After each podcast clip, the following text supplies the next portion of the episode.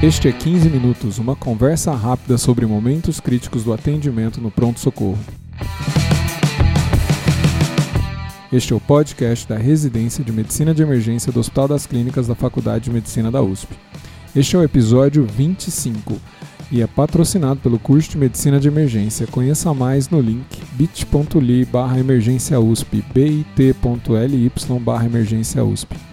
Eu sou o Dr. Júlio Marchini e para o episódio de hoje está o Dr. Diego Amoroso, um dos nossos R3 em Medicina de Emergência. Ele também é diretor clínico do SAMU de Mogi das Cruzes e instrutor do The Difficult Airway Course. Tudo bem, Diego? Tudo bom, Júlio. O Diego, hoje a gente vai falar de é, SRI, sequência rápida é, de intubação. É, o que define a SRI? A sequência rápida de intubação tem alguns outros nomes, né? Intubação de sequência rápida. E o ATLS 10 agora começou a chamar de intubação assistida por drogas. Ah, o que define isso é exatamente você fazer o planejamento um, da intubação de um paciente usando um bloqueador neuromuscular, uma indução, tendo pré-oxigenado, otimizado ele antes, tendo posicionado antes e encerrado esse procedimento, mantendo a preocupação com o, um pós-intubação também desse doente. Então, obrigatoriamente, ele inclui você fazer um bloqueador neuromuscular também. Então, você está colocando aí no contexto de toda a intubação. Acho que é bem importante, né? É lembrar aí dos, dos todos os passos, né? É, o, né, aquele mnemônico com os P's. Mas especificamente a sequência rápida de intubação são as medicações que a gente vai fazer é, para preparar o procedimento, é isso? Exatamente. Você tem esse contexto todo de preparar, pré-otimizar e você tem as medicações que são obrigatórias para o seu uso. Então, se você intuba um paciente tendo pré-oxigenado, tendo feito pré-tratamento, você continua esse manejo pós-intubação, mas nas medicações você não incluiu um bloqueador neuromuscular, ou você teve, você não teve tempo, você não teve indicação de usar um hipnótico, isso não pode ser chamado de sequência rápida, né? Excelente. E, e por que usar? Sequência rápida, ela vem sendo usada e discutida nos últimos anos. Ela é preferência no setor de emergência, assim, para pacientes de estômago cheio, né, pacientes em, que não estão de jejum, que é basicamente 100% dos nossos pacientes, porque tem se visto, a gente tem uma meta-análise grande, recente, 2017, que mostrou que você usar o bloqueador neuromuscular como droga na intubação, você aumenta o seu, o seu sucesso na primeira tentativa e você diminui também o número de lesões associadas à laringoscopia. Isso é meio isso é muito natural da gente pensar, é fácil da gente entender, porque quando você bloqueia o paciente, você tem um relaxamento muito maior. Então, a laringoscopia fica muito mais fácil, consequentemente, a sua visualização aí da glote e a passagem do tubo fica mais fácil também. Outro aspecto também é que na, na emergência não tem como postergar o procedimento. Né? A gente não está numa via aérea do centro cirúrgico que eu posso é, eletivamente escolher, ah não, vamos fazer essa cirurgia outro dia. Exato, o paciente ele não tem opção, a não ser, se você indicou a intubação desse paciente num setting de emergência, você não tem opção de contraindicar depois.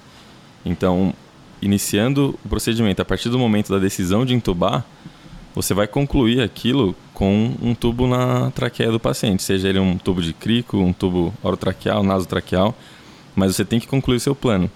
Você não tem opção de acordar, despertar o paciente e postergar essa, esse procedimento, né? Se você acha que ele não vai ser entubado com sucesso, com sequência rápida, então você vai fazer um outro plano para ele. Então isso, isso já vem direto com a minha próxima pergunta. Né? A gente usa em, em, toda a intubação na emergência? Não é em toda a intubação, mas é em quase toda a intubação. Aproximadamente em 95% dos casos, a gente acaba usando a sequência rápida de intubação, principalmente se o seu serviço ele tem planos B, C e D à sua disposição. O que eu quero dizer com isso? Eu não vou usar a sequência rápida quando eu não tiver dois fatores ou eu não tenho tempo, ou eu não tenho. Uh, eu não vou, eu não sei como ventilar esse paciente. Eu sei que esse paciente pode não ser ventilado. Então o que, que, que, é isso? Eu sei que um paciente tem um preditor de vera difícil, que a gente já conversou em outros momentos. Então eu inicio o meu plano. Se o, o, paciente ele tem preditor de vera difícil e eu sou obrigado a entubar naquele momento, por exemplo, um paciente que já está desaturando, eu sei que se eu não entubar ele agora nos próximos dois minutos, ele vai parar. Então eu faço as drogas de sequência rápida e já tento a laringoscopia. Nesse caso, a maior parte dos meus pacientes eu vou conseguir entubar. Se você tem um tempo um pouco maior, aquele paciente que ele chega, você vê que ele está indo num caminho ruim, um paciente que, por exemplo, um DPO cístico que você já fez a VNI, você tentou segurar ele com VNI não conseguiu, você está vendo que ele está piorando e você quer se adiantar para não fazer, para não pegar ele numa insuficiência respiratória. Então você vai faz o planejamento, avalia a via aérea e vê se ele tem preditor de via aérea difícil, preditor de acoplamento do dispositivo bolsa válvula máscara, se ele tem algum preditor de dificuldade nesse acoplamento, ou e também preditor de uma dificuldade na ventilação com dispositivos extraglóticos. Então, somente nesses três casos é que eu não vou fazer o, a sequência rápida.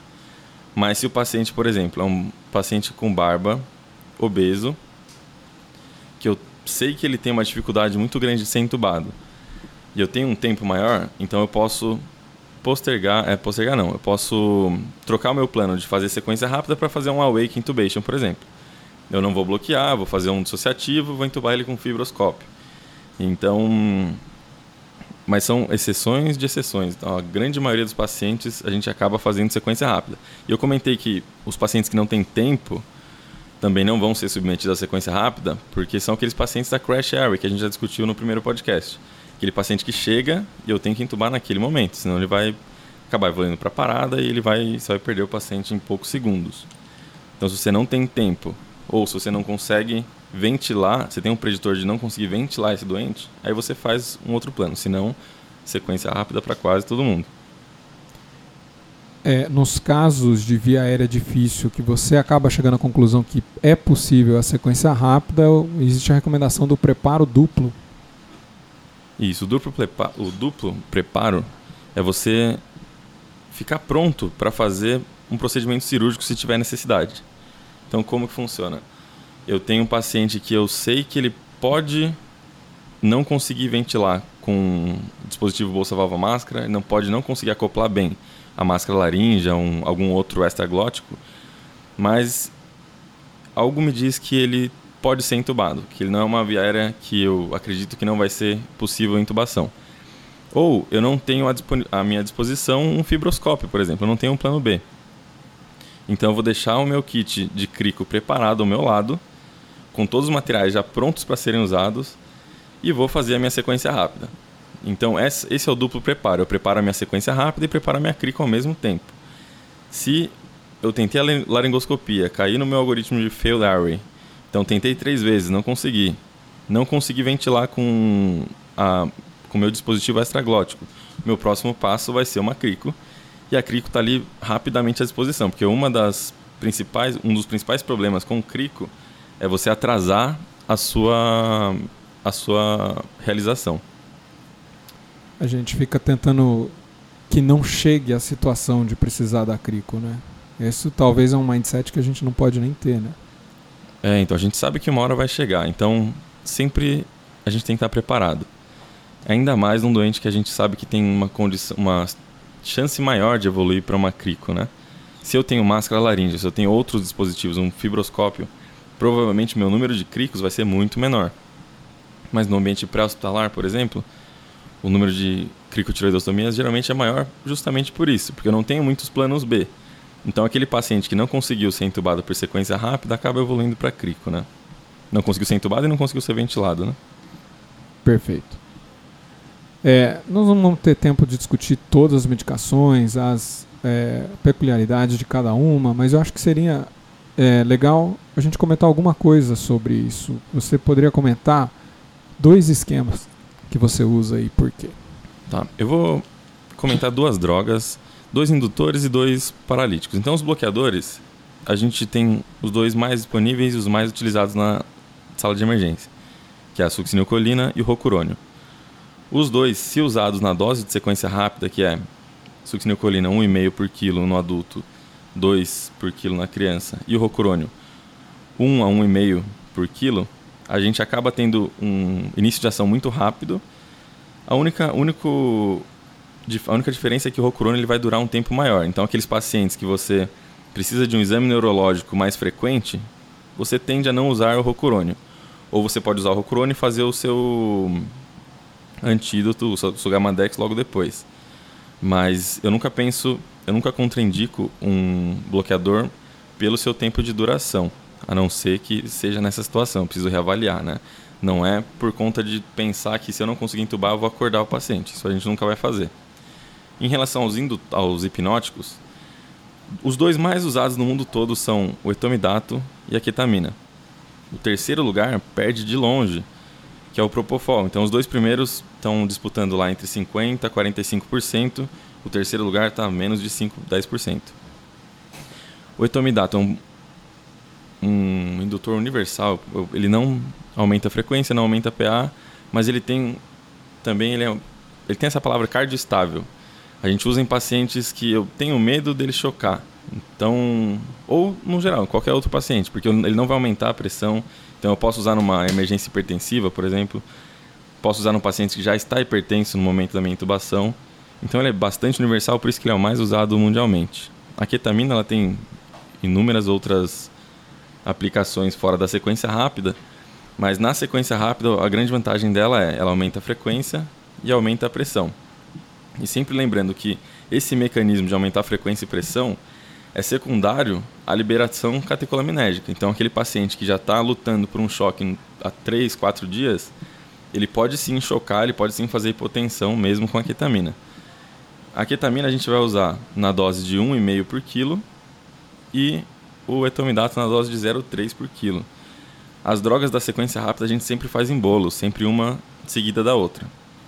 A ketamina em outro set, numa intubação acordada, a gente faz um, num tempo um pouco menor para que o paciente não perca o drive. Mas nessa situação de sequência rápida, a gente sempre faz em bolos, uma droga seguida da outra, porque a gente quer um, o início de ação mais rápido possível, né? E o início de ação dessas duas drogas são bastante rápidos.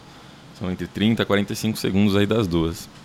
A gente não tem eh, o, dado, é, até seria uma coisa interessante de levantar quais são as medicações mais utilizadas é, em pronto-socorros brasileiros, mas eu teria a impressão que seria midazolam e fentanil.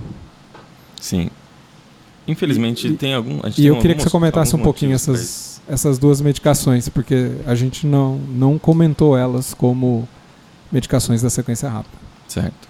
A gente tinha uma justificativa para usar midazolam com fentanil há 15, 10 anos atrás, que era a não disposição das outras drogas aqui no Brasil. Então, se é a única droga que você tem, é o único plano que você tem, você pode usar.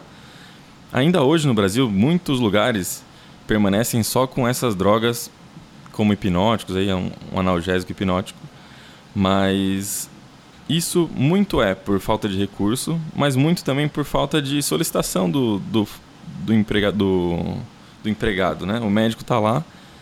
Nos dois serviços que eu trabalho, a gente tem etomidato, assim, logo que foi solicitado já foi incluído.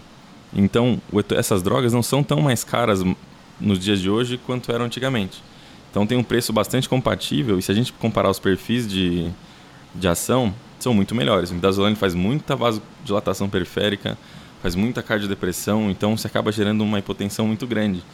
Isso num paciente que já está hipotenso é um preditor de parada intra-intubação muito ex excelente ponto esse. Ah, o fentanil, a gente não... Onde a gente inclui o fentanil aí na sequência rápida, né? Ele poderia ser usado no nosso nosso plano, no 7Ps, a gente não vai ter tempo de falar todos eles agora, mas na nossa otimização pré-tratamento. Em quais pacientes? A gente usa o fentanil numa dose de simpatólise. Então a gente não usa para analgesia, né? Então qual paciente que eu quero simpatólise antes de entubar? É aquele paciente que tem uma emergência hipertensiva, ele está dissecando a horta, ele está com uma encefalopatia hipertensiva, ou aquele paciente que ele tem um TCE grave com hipertensão intracraniana e está hipertenso. Porque mesmo se ele, estiver, se ele tiver uma hipertensão intracraniana e ele estiver tendendo a hipotensão, se eu fizer o fentanil para fazer um bloqueio simpático nele, pode ser até pior. Porque eu vou perder, eu vou piorar a pressão de perfusão desse paciente fazendo hipotensão durante o procedimento. A, a PPC, né? Perfu Isso. Perfusão cerebral. Exato. Então o que eu quero manter é uma pressão de perfusão cerebral boa. Não somente diminui a pressão intracraniana, porque se eu diminuir essa pressão intracraniana para baixo dos níveis pressóricos arteriais, não é de interesse para o paciente, né? Doutor Diego, quer fazer um último comentário? Não, eu acho que sequência rápida é a leitura obrigatória para todo mundo que trabalha num setor de emergência. É uma leitura razoavelmente rápida para a gente aprender os conceitos básicos. Então, decorar bem os 7 P's, né? Pré-oxigenação, preparação, pré-oxigenação, otimização, pré-intubação, paralisia com indução, posicionamento, passagem do tubo e manejo pós-intubação. São sete itens com que a sua curva de aprendizado é muito rápida se você se interessa em ler o assunto. Então, eu recomendaria que todos que têm interesse em trabalhar em emergência ou que quem já trabalha, que leiam bastante sobre esse assunto. Agora, no próximo semestre, o nosso maior livro, o livro mais conhecido em manejo de via aérea em emergência, vai sair a versão em português, que é o WALS Emergency Area Management, é o manual do WALS. Então, acompanhem aí, acompanhem os nossos podcasts e muito FOAMED, né? A gente está iniciando uma onda de FOAMED brasileiro e eu acho que isso tem tudo para crescer exponencialmente nos próximos anos. Então acompanhem os blogs, acompanhem os blogs. Tem o pessoal do Ceará produzindo, o pessoal do Porto Alegre, o pessoal de São Paulo, de Minas Gerais. Então acompanhem esse pessoal que tem estudado emergência bastante, tem traduzido informação de qualidade para o português. E é isso. O resumo é estudem. Muito bom, muito obrigado. E, e, com certeza eu colocaria o 15 Minutos em Emergência como um FOM é, de é, Departamento de Emergência. Muito bom, muito bom. Vocês podem encontrar o Dr. Diego Amoroso no Instagram, no arroba OmniCMA e no site dele, no site da empresa deles, do www.omnicma.com. É, eu queria fazer o convite para vocês conhecerem o nosso curso de medicina de emergência. É, a gente já teve os presenciais aí, a, o, o, o, paciente grave, é, o paciente é, cardiológico, paciente no trauma, vai chegar agora é, o módulo do trauma agora em julho. É, a gente convida os melhores professores para poder falar para vocês. colocamos as aulas é, complementares para é, vocês é, saberem mais do assunto. Isso junto aí são 60 horas de aulas principais, mais de 100 horas em aulas complementares, tá? além é, do livro que você recebe e todo o suporte no fórum. Tá? Então, para conhecer, bit.ly barra emergência USP. É, deixem a avaliação onde vocês escutam o podcast, seja no iTunes, no Spotify ou no Stitcher e até a próxima. Obrigado, pessoal. Obrigado, pessoal. Obrigado, Júlio. Até mais.